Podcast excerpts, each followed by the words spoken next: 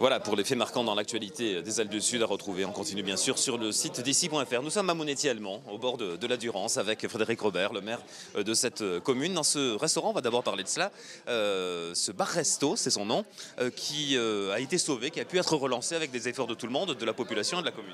C'est ça, voilà. Ce sont des efforts conjoints entre la population qui joue le jeu, la commune et puis des commerçants qui ont cru en la possibilité de pouvoir gagner leur vie et, et subvenir à leurs besoins en venant s'installer dans cette petite commune rurale des Hautes-Alpes. Voilà. Alors on vous sait un maire un peu assez atypique, avec un espèce de parler cash, de, parler vrai qui quelquefois euh, secoue un petit peu le, le landerneau, euh, si je puis dire. C'est le cas encore ce week-end, puisque vous avez décidé euh, d'accueillir ici pour une conférence François Asselineau.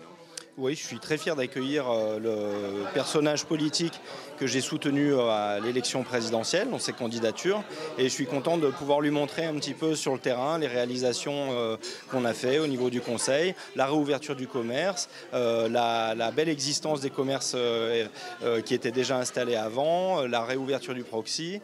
là, je lui ai fait visiter un petit peu le village, on est allé voir un petit peu du côté du château, de la maison d'assistante maternelle qui a ouvert, des entreprises que j'ai installées à la cave coopérative et donc c'est vrai que c'est un vrai plaisir d'avoir un, personnage politique euh, de, national quoi, qui vient s'intéresser, qui tient surtout lui ses promesses, puisque ça, a été le seul de tous mes pérégrinations euh, en terre politique, ça a été le seul que j'ai trouvé qui, tient vraiment ses promesses. Voilà, parce que euh, pour l'anecdote, Frédéric Robert, dès qu'il croise une personnalité politique, lui propose d'abord de parler de mon allemand en vidéo sur les réseaux sociaux, ça a été le cas de, de nombreuses, et de venir évidemment se rendre compte de la ruralité et de nos territoires. Alors on va rencontrer François Asselineau, bonjour.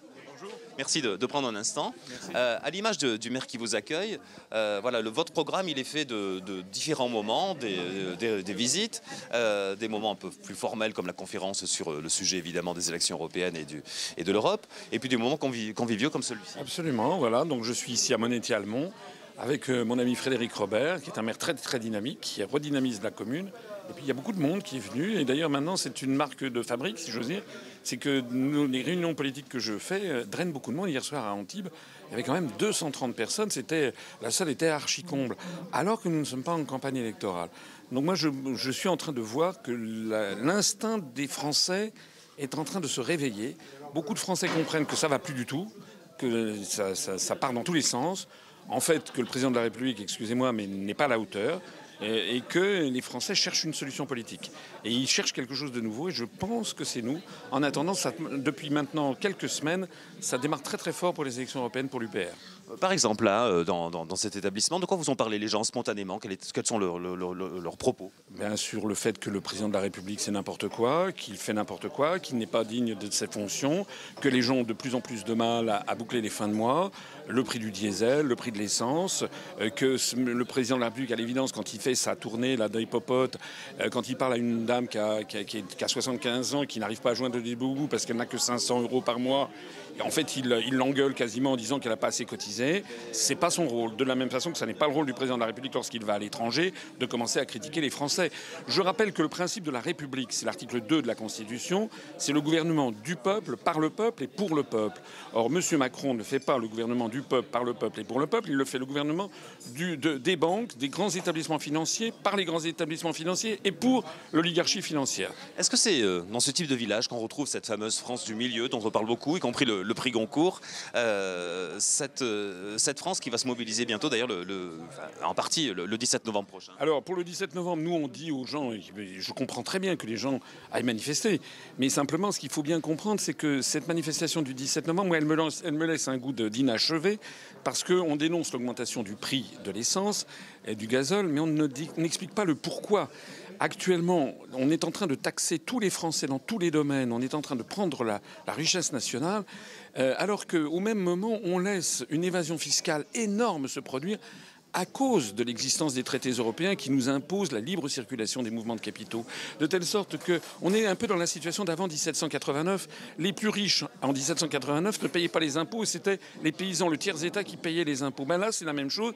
Les plus grandes entreprises, les plus grands groupes financiers font ressortir leurs profits dans des pays comme le Luxembourg, où il n'y a pas d'impôt sur les sociétés, et, donc ne sont pas taxés. Et en France, ils font ressortir par des jeux d'écriture comptable, ils font ressortir en France des déficits. Donc ils On estime qu'il y a au moins 60 à 80 milliards d'euros qui ne sont pas payés par ces sociétés. Et au même moment, on pressure le peuple français. Donc il faut que les Français comprennent ce qui se passe et aillent au-delà de la manifestation, qu'ils comprennent bien que tout ceci vient du fait que nous ne sommes plus maîtres chez nous, nous sommes dirigés par l'étranger, notamment par les traités européens. Alors on évoque et on parle un petit peu plus encore d'Europe avec vous dans, dans, un instant, mais pour l'heure on va s'attarder sur cette mobilisation du 17 novembre. Dans nos territoires par exemple, des blocages sont annoncés dans toutes les villes, à Manosque, à Digne, à Sisteron, à Gap, à trois, dans trois lieux, à Briançon encore. Alors au cœur du sujet, même si on sent que ça dépasse ce sujet, c'est évidemment l'augmentation du prix de, du, du, gasoil. Certaines grandes surfaces évidemment se sont engagées dans, la brèche en proposant des, du carburant à prix coûtant. Nous allons rencontrer par exemple un des patrons de supermarchés importants dans la région, euh, le patron du supermarché marché de Talar. Prix coûtant euh, tous les week-ends, vendredi, samedi, jusqu'à la fin de l'année. Donc à partir de ce vendredi et jusqu'à la fin de l'année. Nous vendrons euh, le carburant au prix auquel on l'a acheté. On a décidé ça parce que d'abord ça s'inscrit dans, notre politique prix au niveau, du carburant, puisqu'on s'efforce euh, d'être les moins chers sur le département tout au long de l'année. Des opérations prix coûtant avec euh, Intermarché, on en fait, on n'en est pas à, nos essais, on en fait régulièrement, souvent au, moment des grands départs en vacances. Ça permet de rétrocéder, d'aider un peu le pouvoir d'achat de nos concitoyens. Je pense qu'actuellement, les gens sont sensibles à, à, ces problèmes de prix de carburant. Si on peut aider à, à adoucir un peu la note, on le fait bien volontiers. Et on va suivre la montée en puissance de cette mobilisation tout au long de la semaine. On est toujours à Monet avec François Asselineau, tête de liste aux élections européennes du 26 mai, 26 mai prochain. Euh, votre, votre propos, il est souvent perçu comme, alors que vous allez choisir mieux les termes que moi évidemment, mais comme souverainiste. Est-ce que c'est un terme qui convient?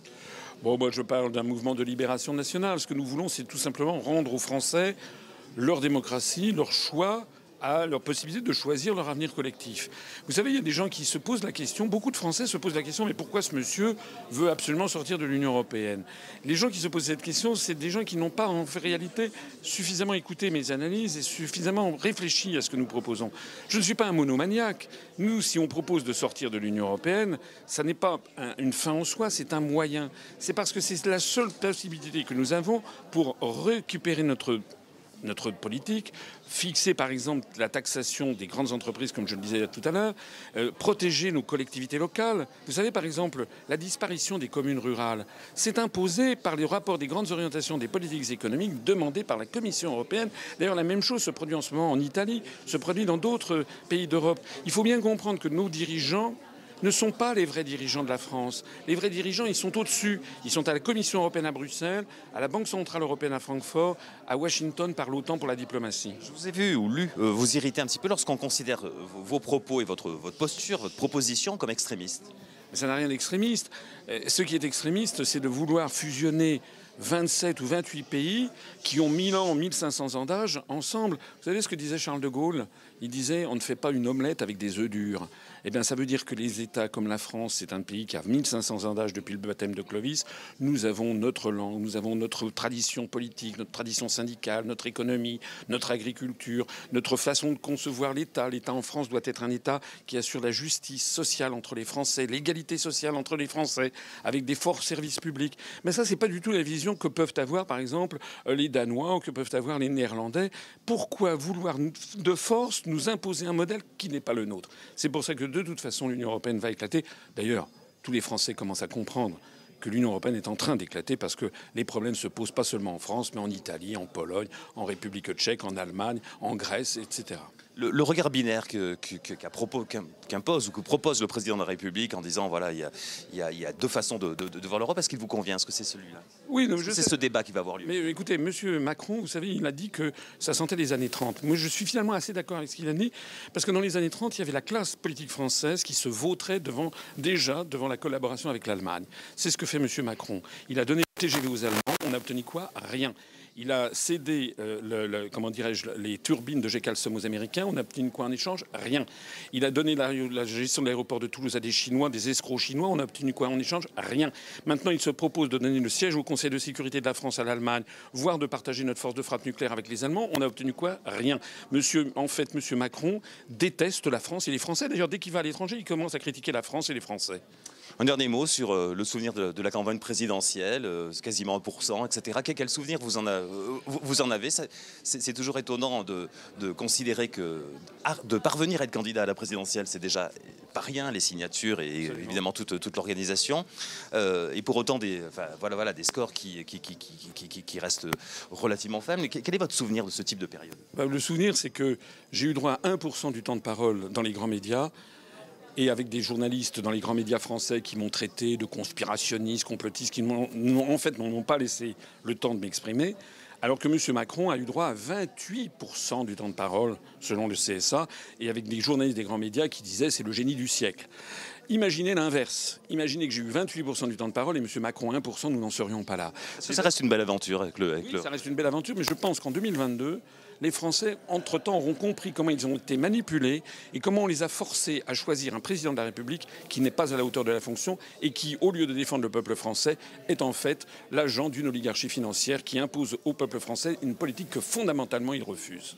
Nous vous remercions. Nous vous laissons à, vos invités euh, qui euh, apparemment adhèrent à vos propos sans forcément beaucoup de surprises. Retrouvez nos analyses, nos propositions, adhérez ou faites un don sur upr.fr. Retrouvez-nous aussi sur Facebook pour partager des idées et participer au direct. Twitter pour suivre les réactions de François Asselineau au jour le jour. YouTube pour ne rater aucune de nos vidéos. Pour nous aider à rétablir la démocratie, poussez-nous, abonnez-vous, partagez.